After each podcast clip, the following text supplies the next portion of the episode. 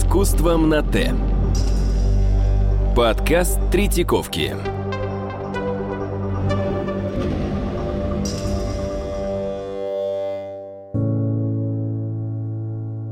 Я Маркова Нина Кирилловна, хранитель отдела графики 18-го начала 20 века. Являюсь куратором выставки «Миры гравюры на металле». И сейчас я хочу рассказать вам немного об этой выставке так называемая глубокая печать, гравюра на металле, это одна из наиболее разнообразных в техническом отношении гравюрных техник. Конечно, произведение печатной графики – это эстамп, оттиск заранее подготовленной печатной формы. В технике высокой печати вот эта печатная форма исполняется так, что печатающая часть она выступает над поверхностью вот печатной формы доски. Все то, что не должно быть напечатано, оно срезается вокруг. В глубокой печати вот эта печатающая поверхность является углубленной. То есть при помощи различных инструментов на металлической доске вырезаются, вытравливаются углубленные линии, точки, пятна. Поэтому гравюр на металле имеет другое название – гравюра глубокой печати. Ну и плоская печать – это литография, когда при помощи химического воздействия на ровной поверхности наносится рисунок, который, соответственно, потом переводится на бумагу. В глубокой печати действительно очень много разных приемов гравирования. Это одна из достаточно старых техник, которая за много веков существования выработала самые разные приемы. Есть так называемая гравюра резцом, которая выполняется в сухую, что называется, при помощи специальных инструментов на металлическую доску наносится, вырезается рисунок. И есть так называемые афортные техники. Вот, может быть, люди знают слово «афорт», но у нас не очень четко разграничиваются вот понятия. У нас есть некое понятие афорта, которое включает много техник, исполненных при помощи кислотного травления. Собственно, само название «офорт» или «аквафорте» в итальянском варианте, офор. Во французском это крепкая вода, то бишь это кислота, при помощи которой травятся вот эти самые печатные формы доски. И есть конкретные какие-то приемы, которыми, допустим, просто линии выполнены. Чаще всего вот так обычно и пишут. А форт имеется в виду вот этот рисунок вытравленной линии. Ну, допустим, рядом есть следующая техника – акватин. Область изображения – это не линия, а пятно, но она тоже является афортной техникой. А когда пишут «афорт аквадинта», ну, человек немножко перестает понимать, о чем идет речь. Вот все вот такие дефиниции мы и попытались на нашей выставке показать, рассказать, э, проиллюстрировать различным материалом. Это, прежде всего, сами стампы, сами гравюры. Это витрины, где можно посмотреть инструменты, где можно посмотреть эти самые доски, с которых осуществляется процесс печати – у нас стоит станок, который можно увидеть, как, собственно говоря, при помощи чего с досок делаются печатные оттиски. И у нас есть довольно интересные большие экспликации, которые обрамляют макрофотографии. Специально для тех, кому хочется это разглядеть поближе, но, может быть, не всегда удобно рассматривать носом саму картинку, но вот какие-то увеличенные фрагменты, где можно тоже сравнить разницу, увидеть разницу в этих самых техниках. Выставка построена на основе материала двух отделов. Отдела графики 18-го, начала 20 века и отдела советской графики, отдел графики 20 века. К сожалению, собрание гравюры 18-го, начала 20 века так исторически сложилось, что в Третьяковской галерее оно специально очень долгое время не формировалось. И сложилось оно достаточно случайно. Поэтому там есть некоторые лакуны, иногда очень досадные. В последние десятилетия XX века в состав нашего отдела попала очень большая коллекция, завещанная вдовой художника Михаила Федоровича Ларионова, где большое количество произведений самого Ларионова, его первой супруги и соратницы Натальи Гончаровой, в том числе коллекция самого Ларионова, который собирал гравюру, ее очень много. Собирал он ее в Париже, Поэтому в основном преобладает западноевропейская, французская гравюра. Человек, он был не богатый, и у него не было возможности ловить, искать какие-то уникумы, редкие произведения каких-то очень крупных мастеров, да его это не очень интересовало.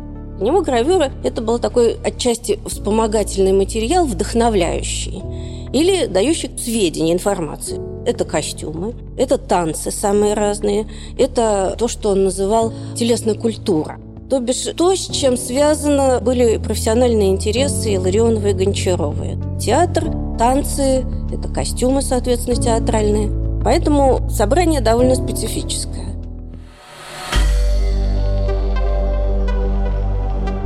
С искусством на Т. Подкаст Третьяковки.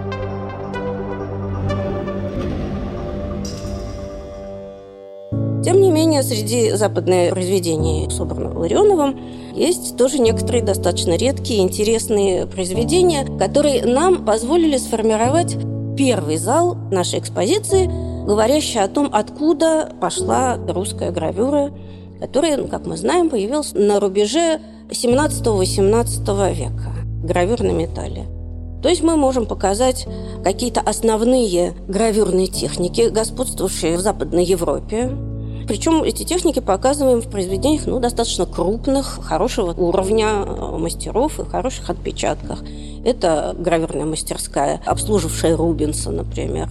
Это Калло, это Пиранези, Поэтому там довольно много интересных и достаточно наглядных произведений, освещающих разные основные приемы. Классическая гравюра резцом, это техника меццатинта. Если резцовая гравюра, она строится за счет линий, то меццатинта – это гравюра очень интересная. Она делается от черного к светлому, то есть если сначала всю поверхность доски специальным инструментом взрыхляют, так что при печати она должна быть совершенно черного цвета. А потом при помощи другого инструмента, так называемой гладилки, начинают выбирать линии от черного к светлому, то есть чем более гладкая поверхность, тем меньше забирает краски, тем светлее пятно. Это тоновая техника, техника, где работа от черного к светлому. Дальше это афорт, который возник в начале 17 века, и как раз вот мы его показываем такими классическими именами один из родоначальников Афорта – это Кало, один из лучших мастеров лицо Афорта 18 века – это Пиранези. И потихонечку дальше мы переключаемся. Есть всякие смешанные техники, это пунктир, это карандашная манера. И мы показываем, как появляются эти техники в России. Какие-то основные крупные мастера, как Ватинда даже появляется. Это вот первый зал на западных именах и на русской гравюре 18-го, начала 19 века.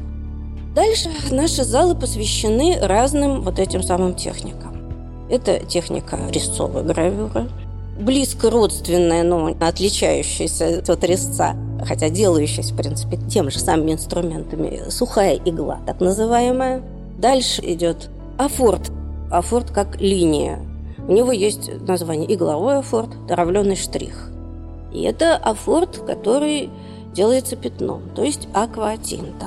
Это вторая половина зала. Здесь же мы показываем еще одну разновидность афорта – мягкий лак, так называемый. Дальше большой зал, посвященный раздел «Цвет в гравюре».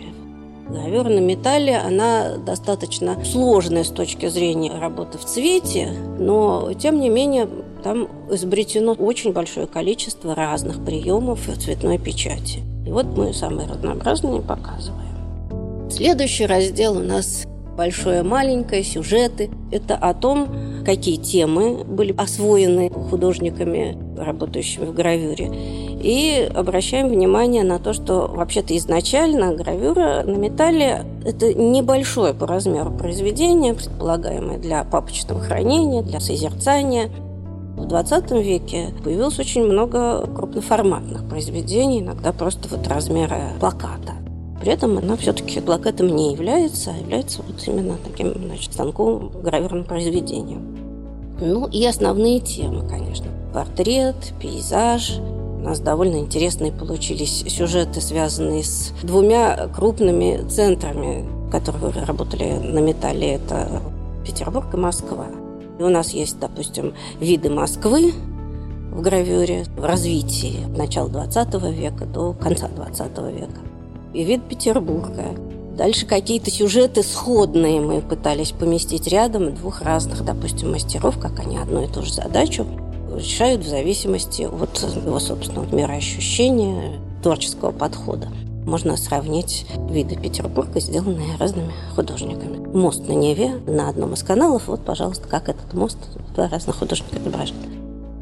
И последний зал, шестой, у нас посвящен художником-философом, художником, работающим в области метафорического мышления. В основном это художники 70-х, 80-х годов, вот те, что называли нонконформистами, с какими-то образными, если вот предыдущий зал это такая конкретика, вот пейзаж, конкретно портрет, без каких-то вот подтекстов то здесь именно художники, работающие в области метафоры, в области каких-то фантастических видений, с каким-то очень четко считываемым современником, вот их ощущением той эпохи, в которой они работали, в которой они жили.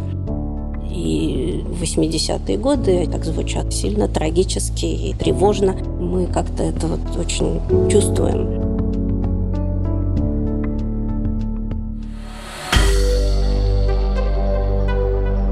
Компания «Подкаст Про». Подкасты премиального качества.